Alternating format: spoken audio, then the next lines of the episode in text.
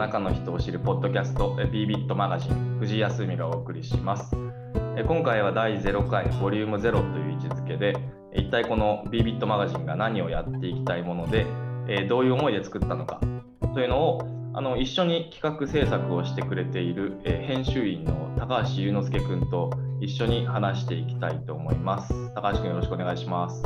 よろしくお願いします。高橋です。簡単にあの自己紹介をあ、はい。えっと、XD 所属ですと。で、もうすぐ3年目になるって感じで、なんでこれに携わってるかっていうのは、まあなんか割と知ってる人は多いかもしれないですけど、結構のヘビーリスナー、ラジオを普段から聞いてるので、まあラジオといえばって感じでもしかしたら誘ってくれたのかなっていう感じです。おっしゃる通りです。というところで、あのもうお気づきの通りなんですけど僕あの外で喋る時は結構喋るのが早いって言われるのとあとあの声が高いってすごい言われるんで今必死に ゆっくり低めに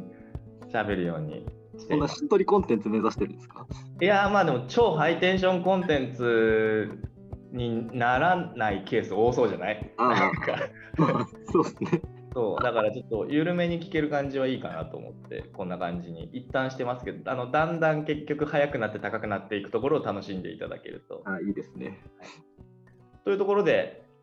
まずはあのたか今日はですね高橋君にその質問してもらいながら僕が何でこういうの始めたいと思ったかとかどういうことやっていくのかっていうのをあの皆さんにお伝えできればっていうふうに思ってるんですが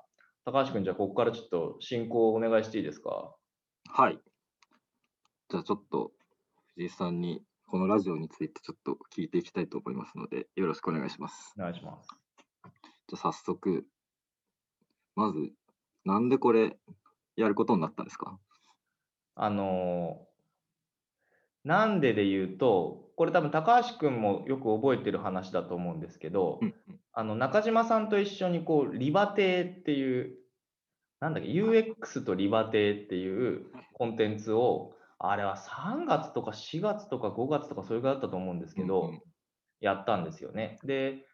やった背景としては、なんかやっぱこうコロナでみんながこうオフィスに来なくなり始めて、結構会話量が減ってるよねみたいなところをなんかこう現場の声として聞くようになったことと当時ちょうどその UX インテリジェンス事業部っていう名前に変わった時期だったんですけどなんか UX インテリジェンスって言葉いきなり言ってるけどなんやねんみたいな風に思ってる人がなんか多そうだったなと思って。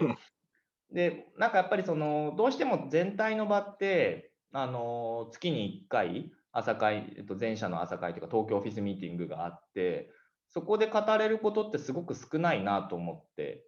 いて、結構課題意識があったので、その中島さんと、じゃあまああの戦略理解みたいなものも含めて、そういう話をできる場所を作っていきたいなって言ってやったんですよね。で、1時間半かなんかをなんか夜にやって、えっと、2週連続でやったところ、疲れて シンプル。そう、超めんめんどくさいな、これと思って、で、できなくなったと。で、その時に高橋君に、あのね、この間飲みながら言われたのは、はい、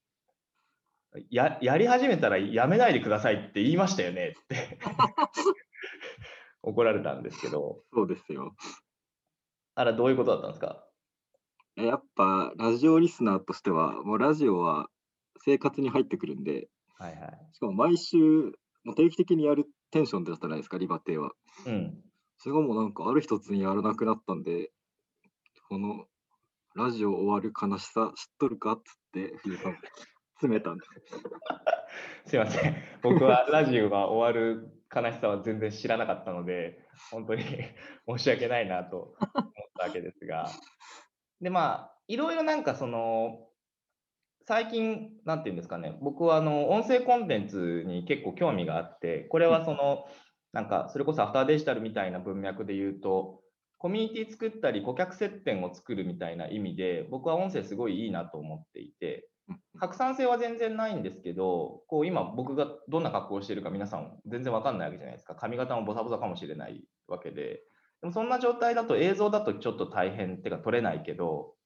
音声だったら別に寝起きでも寝る前でもあの取れるよねと。なので結構重要なのはあの発信する側のコスト、お金も、えっと、時間も負荷もやっぱり低いっていうのが音声コンテンツのいいところだなと思っていて、そうするとやっぱり、あのなんていうのかな、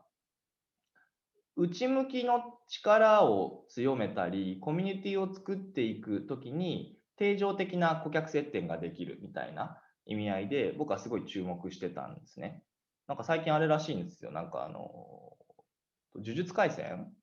はいはい。知ってます？漫画でアニメになってるんですけど。見てはないですけど、知ってます。呪術廻戦のアニメ結構人気なんですけど、うんうん、ポッドキャストで声優たちがなんか裏話とかを毎週やってるらしいんですよね。ファンからするとやっぱりなんかこう来週まで待つみたいなところに対してもう一個コンテンツがあるとやっぱり嬉しいしハマっていけたりするじゃないですか。そうですね。なんでやっぱそういうところはいいなと思っていてでちょうどこの今年からマーケットクリエーションオフィスっていう部門、部門というかまあ部署を立ち上げさせてもらえることになったので、マーケットクリエーションオフィス、あの略して最近 MCO って言ってるんですけど、まあ、僕があの責任者をやりながらあの広報とデザインとマーケが入ってる、えー、部署なんですけど、なんかその中では外向けに発信するのもそうなんだけど、なんかやっぱりその外に向けて戦っていくには、中がこうスカスカではしょうがないし、今今時点のことをそういうふうに指してるわけではないんだが、やっぱりもっとその、なんかこう、みんなが何を考えて仕事をしているのかっていうことが理解できたり、いいニュースがちゃんと回っていったり、疑問に感じたことが汲み取れたりする仕組みが、もともともそんなに強くなかったような気もするし、かつコロナでどんどんそれが減ってしまっているのではっていうふうに思っていて、なんかやっぱ、ちょっと高橋君がどんなん入ってるか分かんないけどさ、はい、スラックでエンジョイなんとかっていろいろあるじゃん。はいはい。あれ最近あんま動かなくない？ああ、そうですね。あれやっぱね、あえてないことでかいと思うんだよね。そうですよね。なんか、そんな気はしていて、なので、それこそ Google みたいなとこでも TGIF ってあの、なんだっけ、Thanks God、えー、It's Friday か。の役で、なんかこう、あの、セルゲイ・ブリンみたいな創業者が、あの、なんだっけ、あの、あ、セルゲイとペイジか、ラリーか。で、えっと、普通はラリーと、まあいいや。ごちゃごちゃになっちゃった。えっと、まあでもその創業者が、えっと、良いニュースを、あの話したり、最近考えてることを話したり、一般の社員でも質問ができたりみたいな感じになってるので、なんかそういうふうになんかこう推進力を強めていく上でも、なんかそういう、まあ、社内の状況が少しでもクリアになったり、もしくはなんかちょっとこう思い出して聞けたりみたいなコンテンツができると良いなというふうに思って、あの音声コンテンツの魅力と、えー、そういう課題意識が相まって、あの、社内向けのポッドキャストっていうのをやりたいなと思って立ち上げました。なるほど。ちなみに中島さんはどちらに？中島さんとやるとまたちょっと負荷が高いので、あの一人でやろうと思ったんですけど、一人でやるのが寂しいので、高橋君にあの 一緒に考えてってお願いしたってことになりますね。なるほど、なるほど。ちなみに中島さんは、あの、こう意識し始めると結構こう、なんていうんですかね、あの、リバテの時もそうだったんですけど、はいはい、1回目はなんか結構こう、何も考えず臨んでくださいみたいな感じだったので、よあの、こう、結構中島さんの素の部分が出てたかなと思っていて、うん、僕もなんかやっぱその台湾の時からすごくお世話になっている関係から、結構なんか2人でお酒飲みながら話すこと多かったので、うんうん、なんかこう、中島さんも僕とそのノリで話してくれると結構普段見えない顔が見えるっつってすごいあの周りの人からも反響が良かったんだけど、うん2回目急に中島さんそう意識し始めて なんか今日は誰に誰にどんなふうに思わせるみたいなこう急にビジネスゴールみたいなことを気にし始めて。いいっすか、中島さん。何も考えないでくださいって。僕が全部考えてくるんで、何も考えないで臨んでくださいみたいなふうになって、まあそういうのもありましたね。なるほど、なるほど。はい、ちなみに、このラジオはビジネスゴール的なものあるんですか？あの あんまこう誰に何をどうしようみたいな風には思ってなくてでこれはむしろその高橋君と話したことで気づいたことが結構あったんですけど僕はそのさっきも言ったみたいにうんちょっとビジネスっぽく考えてたところがあって戦略理解とかその推進力を高めるとかっていうことを考えてたんですけど、うんうん、高橋君に相談したらラジオっつうのはそういうもんじゃねえと 怒られてでそうすごい生意気だなと思いましたけど。あのメンバーがなんかこう普段考えていることとかが見えてきて人となりが見えるのがやっぱいいっすよねとか、うん、なんかこうああこの人たちなんか仕事して楽しそうだなとか思える感じがいいっすって言われ、はい、なんで結構中身を考え直してその今言った通りだけどメンバーが普段考えてることの話を聞いてそれによってこうあこの人こういうこと考えてんだったら一緒にこういうことできるかもだったりそれはなんかこうビジネスにおいてもそうかもしれない。仕事においてもそうかもしれないしあこの人こんな趣味持ってんだったら今度飲みたいなかもしれないし。なんかそういう新しい動きのきっかけを作るみたいなのができるといいかなって思ってたかな。でそれとやっぱりあのさっき出てきた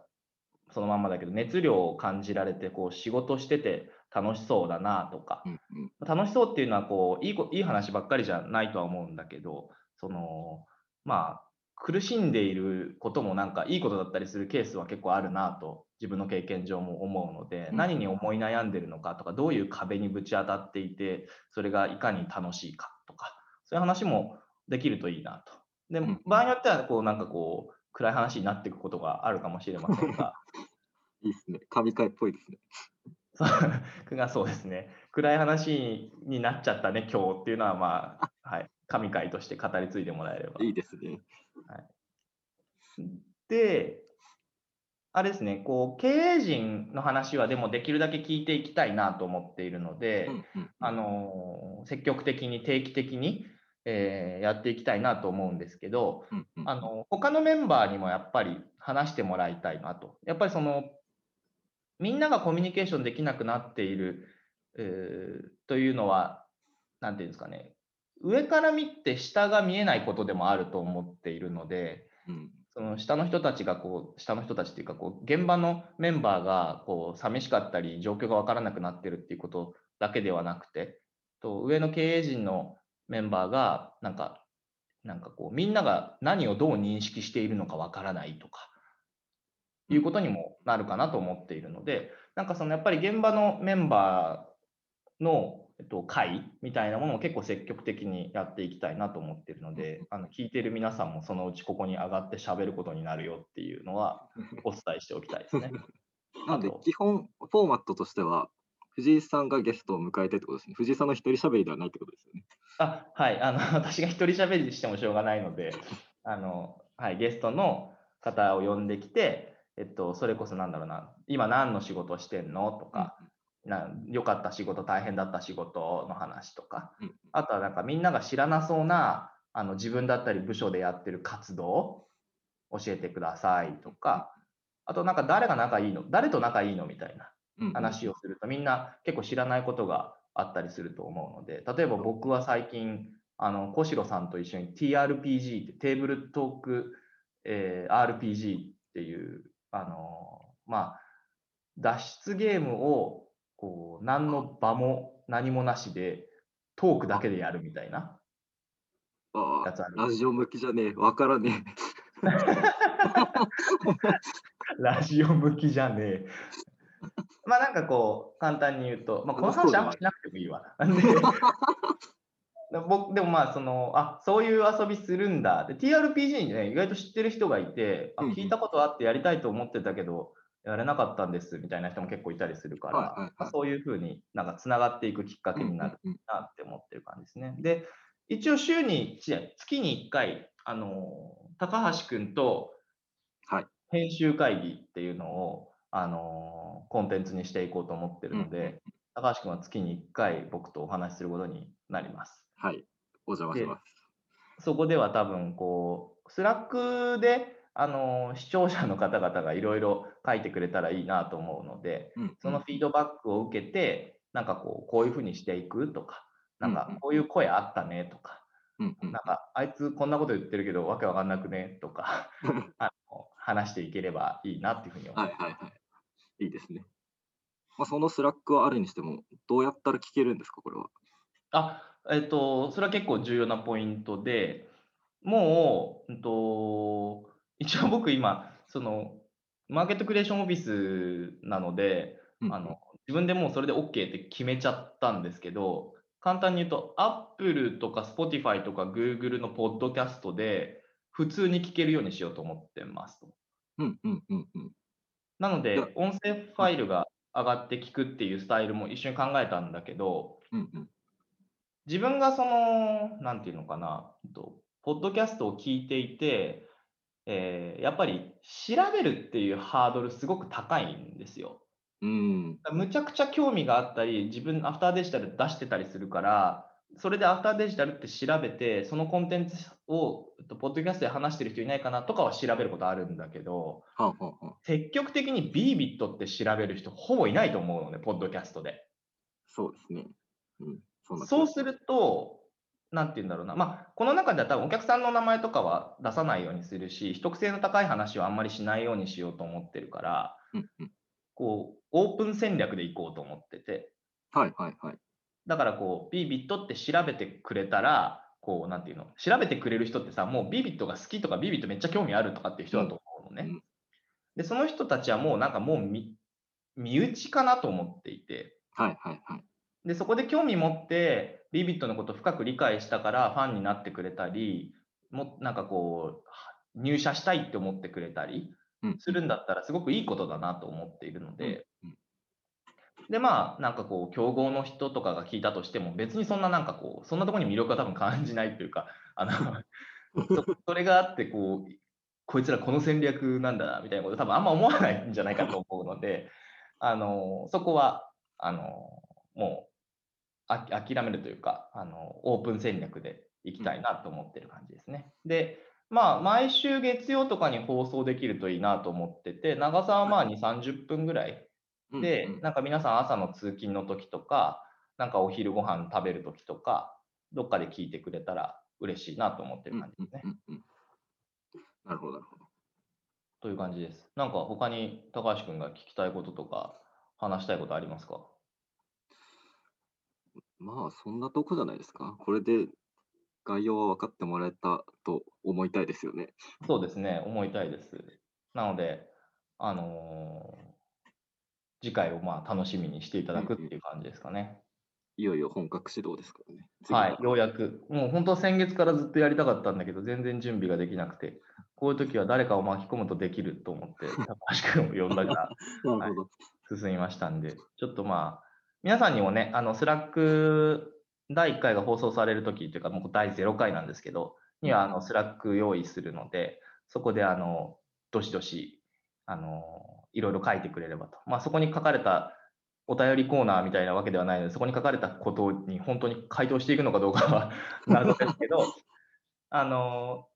高橋君とやる月1編集会議で、ねはいはいちょっとこう読みながら進めてもいいなっていう感じ。そうですね。その回ぐらいは双方向性があってもいいですね。そうですね。じゃあ、コーナーとかはあるんですか？ラジオの。ラジオの何？コーナはいーなんかすごい考えたんですけど、それも。はいあの、さっき言ったみたいに何の仕事してるの？とか、うんうん。知らなそうな活動教えて？とか、誰と仲いいの？ぐらいに風に緩く捉えていて、うんうんうん。なんか嫌じゃないですか、こう、なんとかのコーナー！やる？と思って。だって、録音してるのに。そうそう、しかも b ビットマガジンってさ、ちょっとおしゃれっぽい名前までつけておいてさ、はい。コーナーって、と思って、ちょっとすいません、コーナーは控えます。あ正しい判断だと思います。なんやねん、それ。